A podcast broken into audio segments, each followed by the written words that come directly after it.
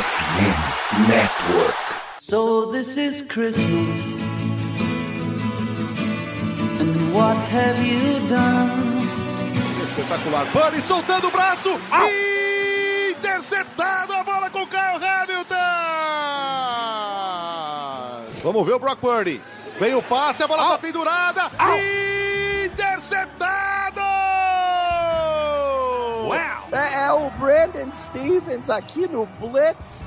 Olha só, ele tá jogando bem demais, cara. Vem a bola do Brock Purdy, ele tá interceptado de novo, não é possível, e é o Kyle Hamilton mais uma vez. Eu acho que os 49ers precisam correr mais com a bola. Olha o passe errado e interceptado, misericórdia, Brock Purdy.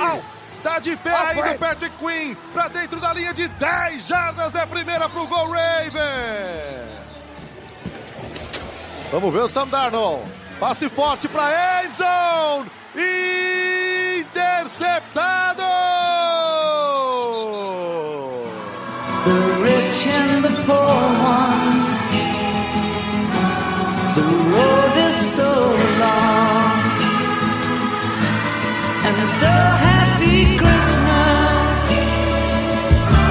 Estamos começando mais um episódio da Casa do Corvo e dessa vez, senhoras e senhores, o Natal do torcedor do Baltimore Ravens, diferente de outros anos, foi muito feliz. Eu sou Cleverton Liares e estou aqui com o João Gabriel Gelli. Boa tarde, João.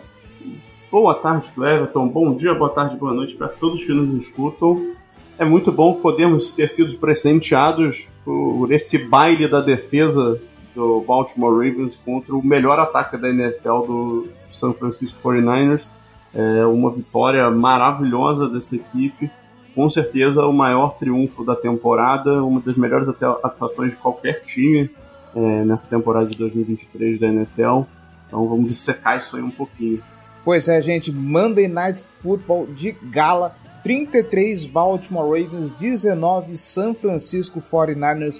Vamos falar um pouquinho do que deu certo, do que deu errado, a famosa corrida pelo prêmio de, de MVP que já está gerando burburinho. Será que realmente Brock Purdy virou gata borralheira? Lamar Jackson merece mesmo esse prêmio de MVP? Tudo isso depois dos recados. Bora lá, gente!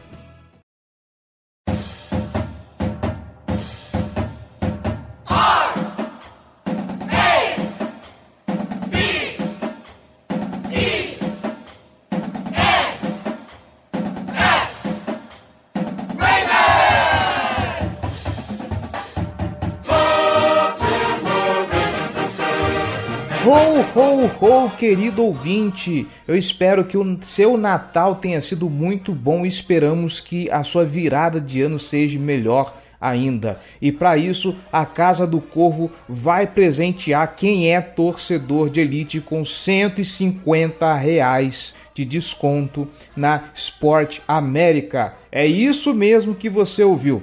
Você que quer ajudar a Casa do Corvo a se manter no ar e se tornar ainda maior, faz o seguinte: apoia.se barra Casa do Corvo ou picpay.me barra Casa do Corvo. Um realzinho você já faz uma grande diferença para esse projeto. Dá uma olhada nas nossas categorias de apoio, dá uma olhada nas nossas recompensas e vem torcer conosco. E aí, reforçando, apoios a partir de 10 reais, eles fazem parte do nosso grupo exclusivo no WhatsApp, o Boteco do Corvo, onde o podcast sai mais cedo, tem conteúdo exclusivo, participa de discussões de pauta, pode participar de lives nossas e mais, concorre a sorteios exclusivos e nesse momento está rolando o sorteio que eu falei para vocês, 150 reais de desconto na Sport América, a maior loja de artigos de esportes licenciado pela própria National Football League. Então, se você quer garantir o seu produto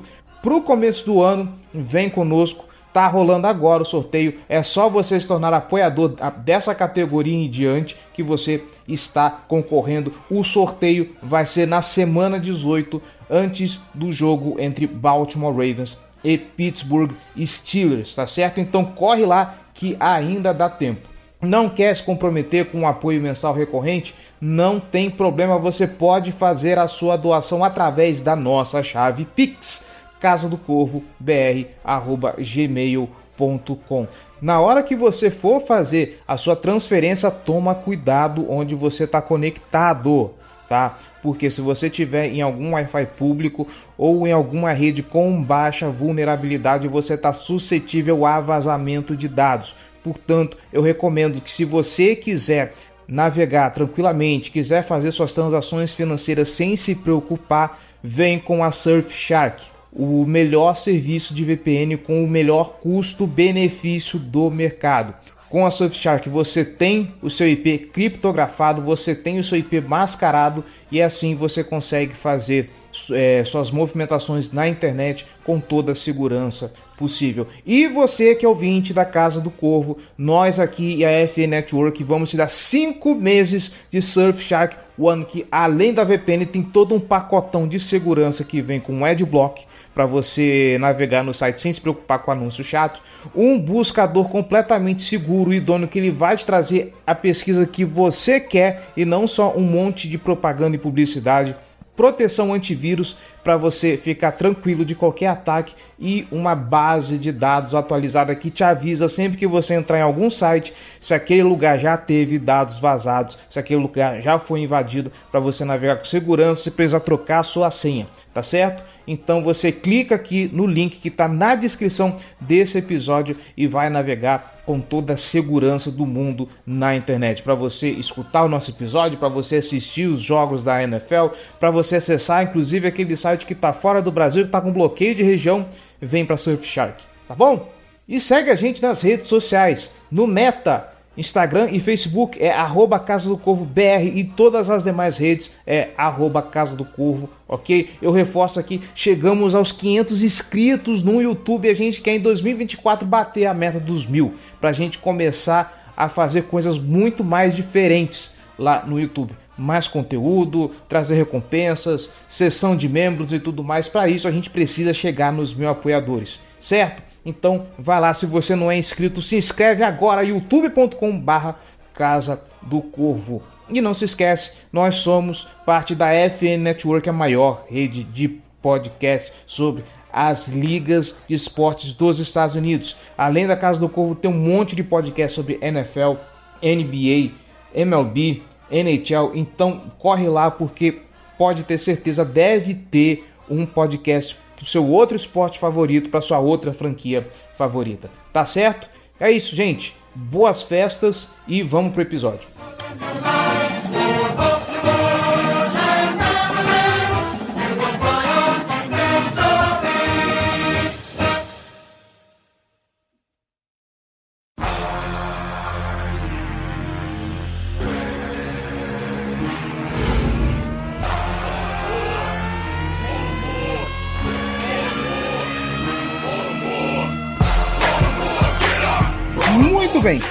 João Gabriel Gelli, primeiramente, deixa eu ser bem educado. Mamãe falou que nós devemos cumprimentar as pessoas primeiro, então espero que você tenha passado um ótimo Natal. Espero que as festas aí na sua casa tenham sido boas. E vamos falar um pouquinho do ataque do Baltimore Ravens, Gelli, porque essa foi talvez a melhor atuação da temporada, não só pelo o que o ataque apresentou, mas também pelo adversário que esse ataque enfrentou.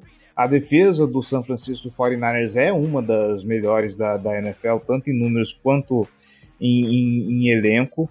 E você meter 33 pontos num time, fazendo o que o Baltimore Ravens fez, uh, vendo o, o, Lamar Jackson fazendo o que ele fez, eu quero começar por ele, é um negócio muito significativo. Mas eu quero trazer por enquanto uns pontos de interesse, que são coisas que inclusive eu publiquei no, no texto do pós-jogo. Antes da gente falar do, do, do, do, jogo espetacular que Lamar Jackson fez, eu quero te fazer uma pergunta. Não é a primeira vez, isso eu já debati em outros programas, que o ataque de Baltimore ele demora um pouco para engatar, e aqui eu não estou nem entrando no mérito do, do, do, Lamar Jackson ter tropeçado no árbitro e tudo mais. Uh, você sente que às vezes o ataque dá umas engasgadas, né? Uh, coisas do fato de o Todd Monken estar tá experimentando o jogo, começo de partida é assim mesmo, ou a gente precisa ceder um alerta a respeito do, do quanto esse ataque às vezes demora para partir e finalmente entrar no jogo, porque parece que as coisas sempre vão numa crescente. Inclusive, parece até que é o inverso da defesa. Né? A defesa começa a mil por hora para depois ir relaxando. O ataque não, ele faz o contrário. Ele começa meio aos trancos e barrancos e depois engrena na partida. É, é um ataque que ele ainda não está na sua forma final, né? A primeira temporada, o, o Todd Monken e o Lamar Jackson ainda estão se entendendo. O Lamar está se entendendo com uma série de novos alvos, como é o caso do, do Beckham e do, e do Zay Flowers, né? Obviamente já tem agora quase uma temporada completa dessa química se desenvolvendo entre todos esses fatores que envolvem esse sistema ofensivo, mas é, ainda existe coisas que podem ser feitas para melhorar e assim, longe de dizer que esse é um ataque perfeito, mas também, pô, é um ataque muito mais variado, mais criativo, com mais válvulas de escape e possibilidades do que um ataque do Greg Roman jamais pode ter. Né? Então é um ataque que é capaz de vencer tanto com passe quanto com corrida, já mostrou isso ao longo da temporada. Para mim não existe nenhuma dúvida de que o Todd Monken faz um trabalho muito bom. Existem, obviamente, algumas situações em que esse ataque dá aquela engasgada, é, o que você falou, em muitas partidas ele tem começado um pouco devagar, em alguns momentos ele atinge uns instantes de marasmo, mas é um bom ataque muito por conta de um ótimo quarterback. Né? E eu quero falar um pouco desse ótimo quarterback, porque a partida que o, o Lamar Jackson fez tem um fator no Lamar que eu acho que é onde a gente pode começar a dissecar esse ataque, que é a respeito do quanto o Lamar consegue comprar tempo para poder desenvolver as jogadas. Uh, contra Jacksonville já apareceu um pouco isso, nós falamos disso a respeito em outros programas, mas aqui contra São Francisco, enfrentando uh, uma defesa que tem nomes como o Nick Bolsa, por exemplo, Uh, você vê o Lamar tendo várias vezes mais de dois segundos, às vezes três, quatro segundos para poder lançar a bola. Eu acho que esse é um dos fatores que mais impressiona vendo o Lamar jogando hoje. Aqui na, no, no PFF, estou com as notas abertas aqui, o Lamar sob pressão, inclusive, ele teve um, um desempenho até mais satisfatório do que com o, o, o pocket limpo em, em, alguns conceitos. Eu entendo aqui isso de duas formas. Uh, primeiro, o, assim, a habilidade do Lamar em comprar tempo, na forma com que ele escala o pocket, ele consegue se desvencilhar da pressão e com isso ele consegue achar outras soluções. Se ele não acha um alvo ali é, livre, ele consegue improvisar e ganhar com as pernas. Nessa partida ele fez uma, um, um ganho de jardas e conseguiu um first down que quebrou tornozelos da defesa de São, de São Francisco, mas por outro lado, estamos vendo aí a temporada de uma linha ofensiva que, na minha concepção, tá, dentro dos meus parâmetros, prometia muito, mas não está entregando tanto assim, e isso passa um pouco pela temporada do, do Ronnie Stanley, que está abaixo do normal, em que pese todos os fatores que recaem sobre o, o Ronnie Stanley. O fato dele já estar tá um pouco mais velho, ter se recuperado de lesão e, e, e tudo mais. Hum, eu, eu, queria ver um pouco sobre eh, a sua opinião sobre o jogo do Lamar dentro desse aspecto, porque eu ainda não consigo sentir segurança uh, nesse jogo, no, no jogo do, do Lamar Jackson, por conta desse fator. Eu não sinto que ele tem proteção suficiente por mais que ele seja um cara liso, um cara escorregadio e que ele consegue escapar bastante da pressão. É, eu acho que essa linha ofensiva ela é boa, mas ela é irregular. Ela tem momentos que ela é excepcional. A gente teve alguns lances nessa temporada que essa linha ofensiva segurou bloqueios por 8 segundos, né? Acho que foi até no jogo contra o Jaguars da semana passada. É, e teve jogo que ela não segurou nada e, e o Lamar sofreu com, com a pressão. É, então, assim, é, principalmente nessa parte da proteção por passe, ela tem seus altos e baixos, né, e é possível de ser explorada. Principalmente as falhas que o Ronnie Stanley tem tido e a ausência de jogadores de altíssimo nível ao redor. Né? O Kevin Zaita está fazendo uma temporada muito boa, pode ser que ele seja um, um, um Pro Bowler pela primeira vez na carreira, é, e o Tyler Linderbaum é um excelente center. Mas tirando isso, os outros jogadores são jogadores sólidos. É, atualmente, né, o Bruno Stanley é no máximo isso mesmo. E, assim, eu acho que é um time que consegue usar as peças auxiliares, como running backs e tight ends e o fullback, né, no caso do Patrick Ricard, para auxiliar é, nessa. Eu falei as peças auxiliares para auxiliar é foda, né? É para contribuir com essa proteção, né? Então, muitas vezes existem chips, existem é, trabalhos em dupla, é, muitas vezes existem os slides da linha, né, no qual ela bloqueia para um lado e libera algum outro jogador baseado no front defensivo. E, assim, ela está tentando manufaturar essa proteção. Né? A gente fala muito de manufaturar é, pressão né, no lado defensivo, mas o Ravens está tendo que manipular um pouco esses jogos para contribuir na proteção de passe. E quando ela quebra, eu acho que o Lamar Jackson está na melhor temporada dele da carreira em termos de ganhar tempo no pocket, escapar, evadir, manter os olhos no fundo do campo, procurar alvos. E se esses alvos não estão disponíveis, ele sim vai conseguir é, grandes jardas com as pernas. Né? Já está chegando aí a um número expressivo, acho que já está perto de 900 jardas, alguma coisa por ali, ou está projetando para 900 jardas mas eu acho que ele mudou em alguns aspectos. Ele está mais esperto dentro do pocket, ele está é, quase todo jogo tem uma jogada espetacular dele de na, na arte de escapar né, dos braços de algum pass rusher, né? Ele tá você pensa, porra, é sec agora, porra, no momento crucial, e não, ele, ele ressurge ali do meio do, do bolo, é, escapa e faz alguma coisa acontecer na jogada essa capacidade dele de criar, se manter bem é, e lutar de dentro do pocket enquanto é possível e quando não é mais possível fugir e, e ser capaz de criar, é, produzir muito bem quando está fora de plataforma, quando está nessas situações é, fora do pocket, é, é algo que ele está num nível acima de em qualquer outro momento da carreira dele e para mim ele é o melhor da NFL nesse quesito é um dos grandes motivos que ele tem para estar tá tão alto no, no, num patamar de, de, discussão entre os melhores da NFL é, na temporada, né, numa discussão de MVP e também numa discussão dos melhores quarterbacks né, que a liga tem a oferecer. Eu já falei que se for para dar prêmio de MVP para Lamar Jackson, que seja no Super Bowl. Pode deixar o prêmio de MVP da temporada regular para o Christian McCaffrey, pro, pro Tarek Hill, pro, pro, Brock, Brock Purdy, para quem vocês quiserem. Se for para ter prêmio de MVP, que seja MVP do Super Bowl, até porque ele não está aqui, mas eu preciso concordar com o Giba, eu tenho traumas de 2019. É, agora, vamos lá, o, o, para finalizar sobre o ataque, uh, dois pontos. Primeiro, é, sobre o jogo corrido.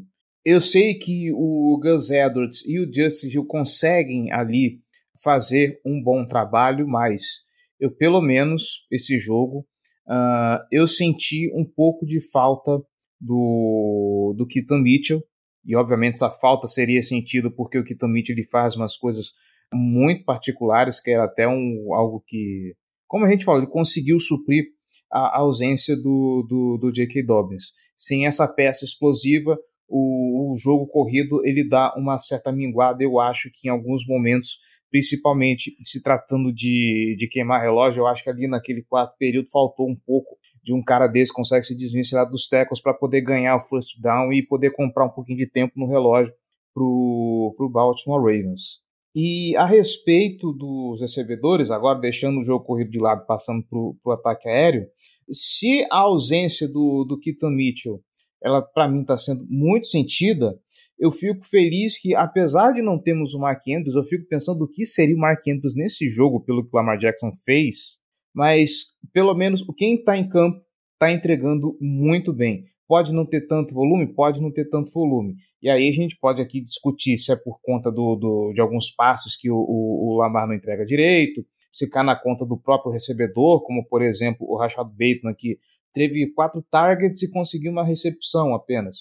Uh, mas quando a gente olha no todo o, o ataque aéreo, e isso a gente já vem falando de muito tempo, mas aqui eu acho que está bem consolidado de novo uh, por conta do adversário que a gente está enfrentando. Uh, eu acho que aos poucos a gente está vendo esse ataque aéreo que ainda ele está num estágio de, de, de aprendizado, mas ele está no estágio muito avançado de ah, não tem, por exemplo, o Mark Andrews, mas o Light ele pode colaborar, outras peças começam a aparecer. Gostaria de ver um pouco mais o Bateman e o Odell aparecendo para finalmente Olha que o Odell está fazendo uma ótima temporada, mas eu gostaria de ver esses dois aparecendo um pouco mais para aí a gente ter um verdadeiro monstrinho nesse, nesse ataque. Uh, do jeito que tá, eu fico confiante para uma pós-temporada, mas de novo, eu sinto falta de um cara explosivo uh, no backfield como o, o Keaton Mitchell. Talvez seja a peça no ataque que eu esteja mais sentindo falta nesse momento. O Mark Andrews eu sei que ele vai estar pronto para para pós-temporada. Agora, o jogo corrido eu acho que, sei lá. Vai estar é... pronto para pós-temporada? Não sei, não tenho certeza não. É, bom, é o que se diz, eu assim, eu sou um cara que, que eu tenho bastante confiança. Vamos ver, né?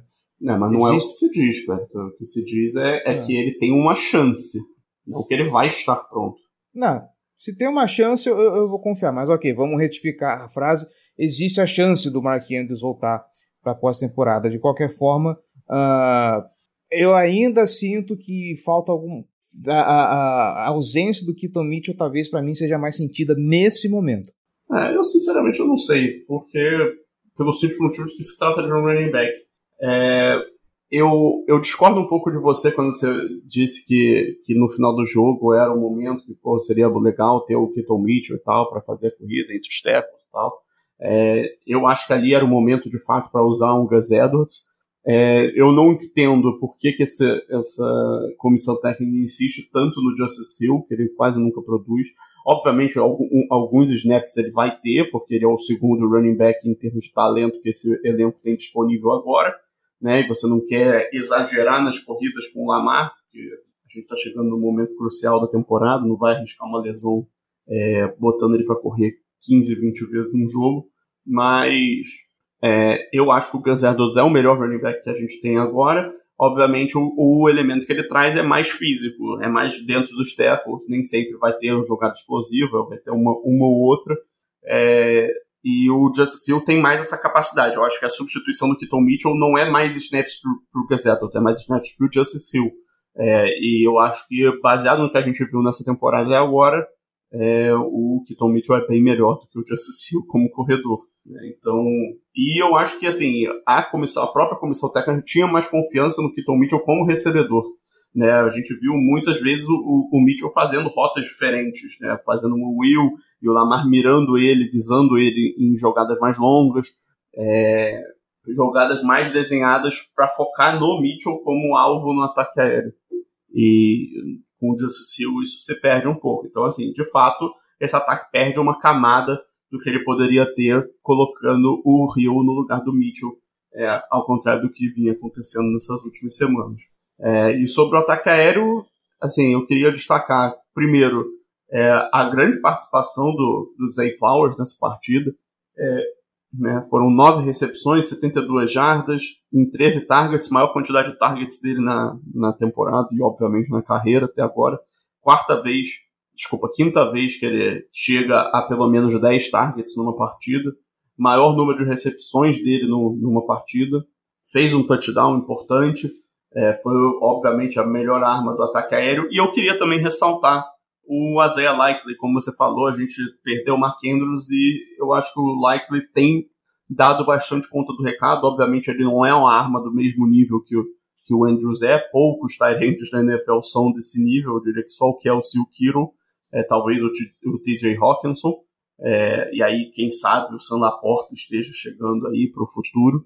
Mas o Isaiah Likely se mostrou até agora nessas partidas que ele está substituindo como o titular para mim ele já mostrou o suficiente para eu ficar é, bem satisfeito que a gente tem um Tyrande 2 de alto nível, sabe? Eu acho que ele é capaz de suprir a ausência do Mark Andrews por períodos, obviamente, curtos. Eu não quero perder o Andrews por uma temporada inteira, por exemplo, mas para suprir a ausência dele por uns 5, 6 jogos, eu acho que o, o, o é plenamente capaz de dar conta do recado e ele está mostrando isso é, ao longo dessa, de, dessas últimas partidas, dessas últimas semanas. Né? Ele está fazendo touchdowns, ele está fazendo recepções difíceis, em algumas jogadas ele está fazendo bloqueios importantes. Então, assim, eu acho que ele é um jogador que deu um salto, por mais que os números brutos não mostrem, eu acho que ele deu um salto sim em relação à temporada de calor, na qual ele teve mais é, snaps, até por conta da tendência do, do esquema né, daquela época do Greg Roman de usar dois Tyrants ao invés de, desse, desse esquema do Todd Monken que é mais prioritário, que prioriza mais né, o, o é, personnel 11, né, com três wide receivers em campo. Justíssimo. Mais alguma coisa que você queira destacar ou a gente vira para a defesa agora? Cara, eu não lembro de mais nada agora não. Acho que podemos seguir. Ah, pera, não, ah, desculpa. A única coisa capaz de parar esse ataque é o juiz. não, e detalhe, o juiz 49. Com, caindo com um sorrisinho na cara. É, assim. É, rapaz, pô. Hoje é um dia que. Tava comprado. Hoje é um dia que a gente pode parar para falar de arbitragem. Realmente, que a arbitragem. Não vou falar que influenciou o jogo, no final das contas venceu. Não, não. Mas, meu amigo, assim, e eu, eu preciso fazer um parênteses a respeito desse, desse negócio, porque eu vi muita gente uh, falando, inclusive, que, meu Deus, que absurdo, tinha que parar e voltar, porque esse tipo de coisa, o juiz está mal colocado e não sei o quê.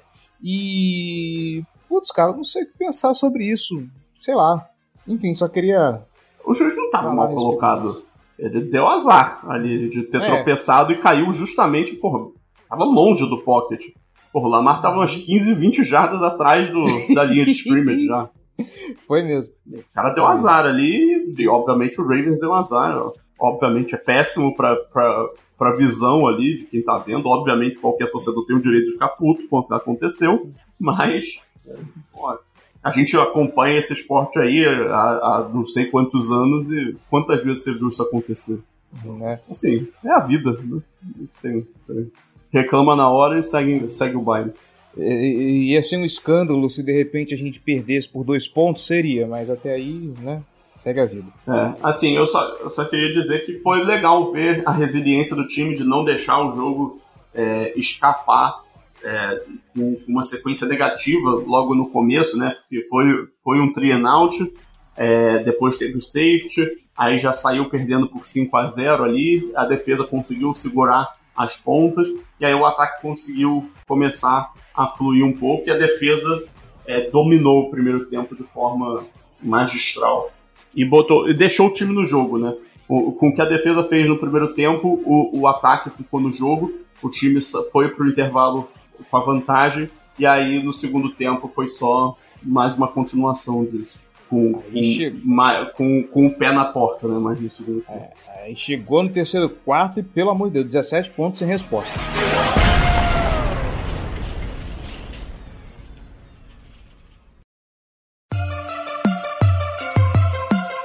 black and purple, black and purple, black and purple, black and purple. And purple, black and purple, black and purple, black and purple. Já que falamos da defesa, o João Gabriel Gelli, cadê?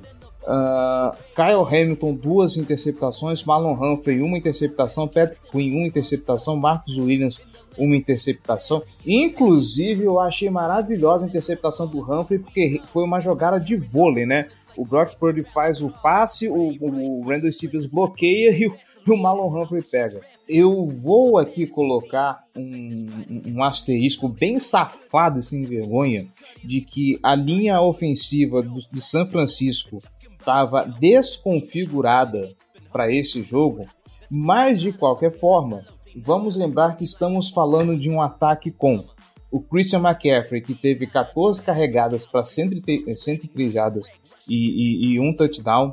Uh, George Kittle e, e, Brandon, e Brandon Ayuk produzindo uh, mais de 100 jardas por, nesse jogo, mais de 100 jardas totais. Né? George Kittle fez 126 em 7 recepções e o Brandon Ayuk fez 113 em, em, em 6 recepções. Cara, essa defesa ela mostrou o significado de enverga, mas não quebra, porque São Francisco teve os momentos em que ela avançou um bocadinho em campo e mais uh, um dos caras que tinha a melhor taxa de, de touchdowns é, de touchdown por interceptação conseguiu ser interceptado quatro vezes, tá? Com destaque, obviamente, para o Kyle Hamilton, que é um, um, monstro. Eu não sei mais o que falar sobre Kyle Hamilton. Esse cara, ele é onipresente na, na, na defesa do, do Baltimore Ravens. E assim, eu não sei o que falar, cara, porque por mais que o ataque tenha, tenha operado muito bem, principalmente no terceiro quarto, como, como eu falei, mas belo destaque que você deu, Gelli. A, a, defesa foi a responsável por colocar esse time no jogo e permitir que a coisa destrambelhasse e o Baltimore Ravens descarrilhasse tudo em Santa Clara, cara. Não é isso. É tanta coisa para falar que eu não sei por onde eu começo. Ah, temos cinco interceptações e eu nem sei contar até esse número. é, depois que venceu os dedos da mão, não tem como, cara. Que isso? É, cara, então, vamos lá. Primeira interceptação. Eu acho que foi uma leitura ruim do Brock Purdy. Acho que ele tentou atacar uma janela que não existiu, o Kyle Hamilton estava lá e conseguiu fazer a interceptação. A, a primeira foi aquele torpedo para dentro da endzone. Né? Isso, exatamente. O Kyle Hamilton ainda foi meio idiota de ter saído da endzone, mas ali é o de menos. É, mas se ele não tivesse saído mas, da endzone, provavelmente não teria acontecido o safety, né? Então ah, pense tá. dessa forma. É, o, mas ali uma boa jogada do Kyle Hamilton, estava bem posicionado, aproveitou a chance de um passe que não foi bem feito pelo, pelo, pelo Brock Purdy. Ali foi uma decisão ruim do Brock Purdy. É, a segunda interceptação foi, para mim, uma grande jogada do Brandon Stephens, de, de ter feito a leitura, cortado a linha de passe e acertado né, no, no bloqueio da jogada. E aí, sorte, obviamente, da bola ter caído no colo do Marlon Humphrey. Não, tem, não tenho nada além disso para dizer. É uma grande jogada do Brandon Stephens é, azar do, por parte do 49ers, muita sorte por parte do Ravens, que aquela bola foi direto pro, pro, pro colo do Humphrey, né, que estava ali é, em cima do, do quarterback. Brandon é. Stephens, que a gente precisa reconhecer, vem fazendo uma temporada muito boa muito em 2023. Boa. Muito, muito boa, concordo totalmente.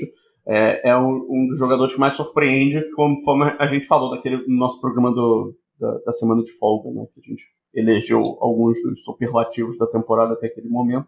Acho que todos nós concordamos né, que o Brandon Stephens era, era a maior surpresa. Já a terceira interceptação, ela foi é, uma grande jogada do Marlon Humphrey de desviar o passe, né? Ali o Brock Purdy, ele tentou criar alguma coisa numa jogada que tinha quebrado no começo, ele tinha escapado da pressão, estava fora do pocket, tentou fazer o passe. O Marlon Humphrey fez um bom desvio é, ali e a bola caiu de, no colo do, do Kyle Hamilton. Inclusive tem o ângulo que, que filmaram, né, focando só no Kyle Hamilton. Ele tinha ido para pressão, caiu de cara no chão logo no começo, e aí, como ele viu que ele não ia chegar na pressão, ele foi cobrir algum espaço no meio do campo e acabou que a bola veio parar no colo dele.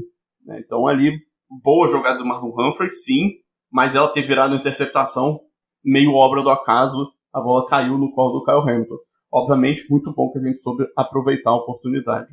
Quarta interceptação, é, muito boa jogada do Travis Jones, se aproveitando de uma fragilidade da, da linha ofensiva do 49ers na proteção para o passe, que estava acontecendo ao longo da partida, a gente conseguiu pressionar muito bem.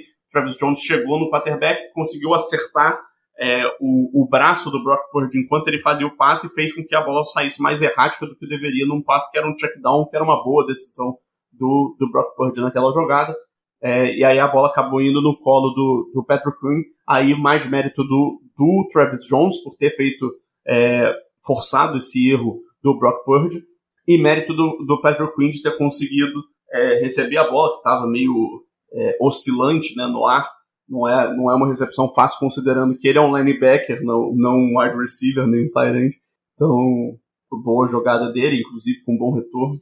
E aí a última interceptação né, no, no drive para fechar para fechar o jogo do Marcus Williams aí já contra o Sam Darnold. E ali foi uma leitura do, do Marcus Williams para cortar uma linha de passe numa jogada que o, o Ravens de fato estava protegendo a end zone, né, para uma quarta descida muito longa que era para o gol. É, tô até recu tentando recuperar aqui. Era uma quarta para o gol da linha de 17 jardas, então não tinha por que o, o, o Ravens não proteger a linha de gol naquela situação. É, e aí o, o Marcos Williams ficou com uma interceptação que acabou fácil porque o 49ers tinha que forçar a jogada naquela situação. É, assim, esse é um resumo né, de tudo que aconteceu. Acho que a gente teve muitas jogadas, né, como, como eu falei aqui, enquanto eu fui, fui é, enquanto eu fui descrevendo né, o que aconteceu. A gente teve é, alguns erros, obviamente, algumas situações que foram forçadas pela, pela circunstância do jogo, e a gente teve três é, duas interceptações que talvez três que acabaram sendo meio entre aspas, tá? Sorte pelo fato da bola ter caído diretamente do lado do, do Ravens, né? Ela poderia muito bem ter flutuado e caído no chão, ela podia ter flutuado e caído no colo do jogador do 49ers, mas não, ela acabou caindo no colo do, do, do, jogador do Ravens após uma grande jogada de algum outro jogador do Ravens. Então, assim, a defesa fez jogadas e acabou sendo recompensada com, com os turnovers nisso, mas assim, essa é o tipo de sorte que não se mantém, né? Não é algo que é sustentável. Então é, é, tem que se tomar cuidado com o otimismo que ter cinco turnovers pode gerar. Né? Obviamente, o que é sustentável é o fato de ter feito grandes jogadas, ter chegado na bola, é, não necessariamente de ter roubado a bola. Não sei, não sei se, se ficou claro o que eu quero dizer, mas é isso. Pelo menos para mim ficou. Uh, eu acho que o que a gente pode falar que, que talvez seja sustentável é, não é exatamente o fato do Baltimore Ravens ter roubado tanto, tanto as bolas, mas jogo após jogo esse time ainda continua fazendo muita pressão. Eu vim aqui no, no rapidinho nos stats para ver quantos sacks que, tinha, o, que teve nesse jogo. O Jadavion Clown teve um, Kyle Van Noy teve um, teve um e o Brent Urban teve dois. Como o PFF não coloca meio sec, eu não sei quem está dividindo o que aqui. É. Não, nesse Mas... caso não teve nenhum dividido, não. não. Ah, então tá bom, beleza. Mas é, é isso, cara. Eu acho que assim, uh, de um lado a gente tem uma defesa, de um lado a gente, da defesa a gente tem esse lance de é, ter essa galera esperta, né, que tá de olho, que tá conseguindo cortar os passes, conseguir interceptar as bolas, obviamente. Cinco é um absurdo. Esse jogo foi totalmente fora da curva em ambos os aspectos, tá? Ainda assim, uh, mostra que essa defesa tem méritos em, em, em, segurar o Rojão. E do outro lado, uma defesa que jogo após jogo tem pressionado bastante. Temporada passada eu lembro, não só temporada passada, mas temporada retrasada e anteriores, uh, o quanto nós reclamávamos que essa defesa não fazia pressão no quarterback adversário. E hoje, por exemplo, a defesa sai com quatro sacks, o que ainda também é um, um volume alto, e volto àquela observação que eu falei, a linha ofensiva de São Francisco ela veio meio desconfigurada para esse jogo, e ela está vindo de caras como, por exemplo, o Jadavion Clown e o, o, o, o Van Noy, uh, o Mado Bui, que não anotou o, o dele nesse jogo, mas também é um, um, cara que ele faz bastante pressão. Ele teve três apressamentos, inclusive, uh, nesse jogo, um QB hit, então ele estava lá no, no, no backfield do, dos 49ers. Eu acho que se for para levantar um problema da, da defesa, talvez seja o fato dela ir amolecendo aos poucos e nos dar uns sustos. Lá no Twitter, o pessoal no último quarto já estava desesperado. Olha só, vamos tomar a virada do Sandarnold e não sei o que e tudo mais. E no fim das contas deu tudo certo. O ataque já tinha posto uma, uma diferença grande. Mas enfim, talvez seja o, um problema que a defesa do, do Mike McDonald precisa resolver, que é ajudar a, a, a fechar mais os jogos. Ok, uma hora vai deixar o time, o adversário andar em campo, isso acontece. Mas para quem tem um histórico de tomar viradas, toda vez que isso acontece é, é uma preocupaçãozinha no, no coração do torcedor, né? É, totalmente. Esse torcedor já está já tá maltratado pela, pelas várias derrotas traumáticas que aconteceram nos últimos tempos, né? Mas, assim, o Rivers conseguiu fechar o jogo e é isso que importa no fim das contas. Né? Então, É, nas últimas partidas ele tem dado sinais de que ele consegue fazer isso, né? Tem parado de sofrer essas viradas inexplicáveis. Então, torcer para isso de fato ter ficado no passado. Obviamente, eventualmente, vai tomar uma virada da, da, é, da natureza do jogo, vai acontecer uma vez ou outra. Mas a gente espera que não aconteça da forma que tem acontecido nos últimos tempos com, com o time. E, e aí, para fechar, eu, eu não sei quem que publicou isso, mas soltaram uma sugestão no Twitter e eu quero a sua opinião. Qual o apelido que a gente dá pra essa defesa? Porra, que Everton aí você me Isso é zero tipo de coisa que eu sou bom. Ai, ai, ai. Mas algum destaque a gente fecha a casinha por aqui, Gélio? Não, acho que é isso mesmo, cara. É a vitória que, assim, é muito impactante por ter sido aquele time que todo, todo mundo, inclusive eu, tá, apontava é, como o melhor time da, da NFL na temporada. É, mas, assim, é uma vitória que, no fim das contas, ela não, não. Perder esse jogo também não teria sido um problema. Né? Mas, obviamente, a gente quer ganhar todos os jogos, né? Mas é, o jogo que é realmente importante é esse que vem aí pela frente contra um treinador que vem do, de uma mesma árvore, que veio da, desse sistema do Kyle Shanahan, é, né, no Mike McDaniel, do Miami Dolphins. É, então vamos ver se, o quanto que o Mike McDonald consegue se aproveitar da preparação para esse jogo para enfrentar agora o Dolphins, né, pensando que são, por mais que seja um esquema semelhante, eles abordam o jogo de uma forma completamente diferente. O, o, o Shanahan tem muito mais fisicalidade no ataque dele, enquanto o, Mac, o, o McDaniel tem mais velocidade, ninguém tem tanta velocidade em campo quanto o Miami Dolphins no ataque. Então, assim, vai ser interessante ver, um, como o, o Mike McDonald responde, é, faz os ajustes para enfrentar o mesmo esquema com valências diferentes. É, dois, como o Mike McDonald vai fazer para apagar as memórias da derrota contra o Dolphins do ano passado, que ali foi o momento que teve gente que começou a questionar, pô, o Mike McDonald é tão bom assim? E aí, ao longo da temporada e ao longo desse ano, teve gente que é, é, isso ficou totalmente para trás, mas eu tenho certeza que ele quer é, dar o troco para cima desse Dolphins. Então, a gente às vezes fica meio preocupado com ah, será que depois de uma grande vitória o time vai subir no salto alto? Agora que todo mundo né, eu, eu acho pouco provável que existam power rankings até é, dessa semana, né, para entrar nessa próxima semana, na semana 17, que o Ravens não esteja no, na primeira posição.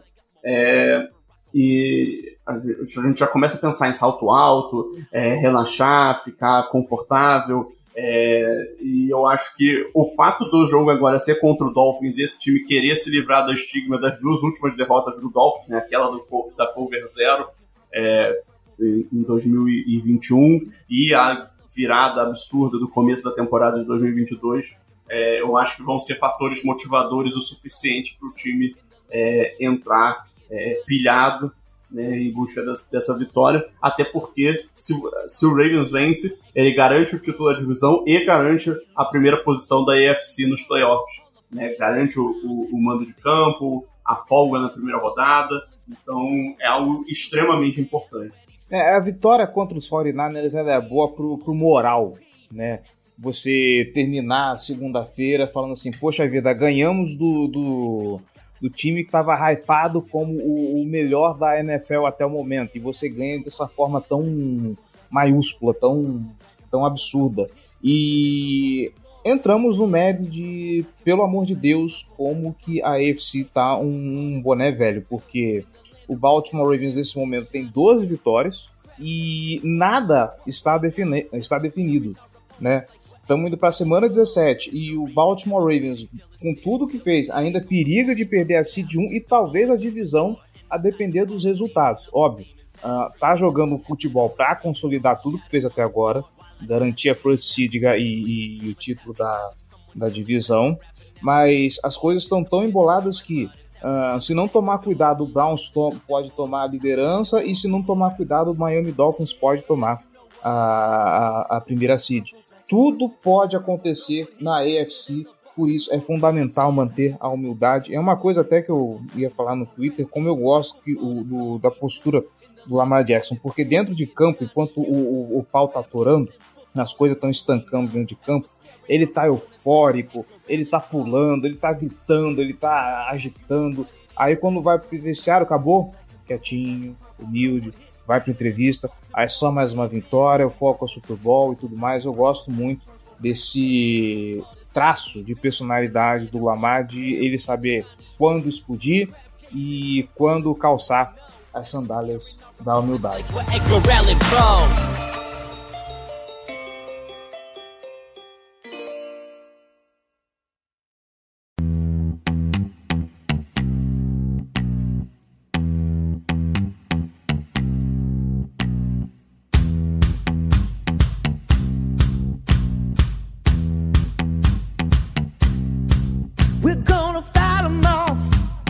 Fechamos então a, o nosso podcast por aqui. João Gabriel Gelli, muitíssimo obrigado pela participação, muitíssimo obrigado pelos comentários. Temporada regular tá, tá chegando ao fim. Já tem gente prospectando aí coisas pro draft. Imagino que o The Clock também está se movimentando nesse sentido, né? Sim, aqui por trás, por trás das cortinas já estamos nos movimentando para começar a produção do, do guia do draft de 2024. Já, tam, já estamos fazendo os primeiros primeiros relatórios aqui é, para entregar o melhor produto aí possível para o pessoal. Muitas mudanças aí no, no, no, produto final que a gente vai gerar, então vai ser legal de acompanhar. É isso aí. E você que está nos escutando, muito obrigado pela audiência, muito obrigado pela paciência. Espero que o Natal de vocês tenha sido muito bom, assim como foi essa vitória do Baltimore Ravens. E eu não desejo ainda um feliz ano novo porque semana que vem, aliás, essa semana, ainda, se tudo der certo, teremos o preview do confronto da semana 17, que esse sim tá valendo muita coisa. Baltimore Ravens e Miami Dolphins, tá bom? Então, boa semana para todos vocês e nos vemos no preview. Um grande abraço e até mais.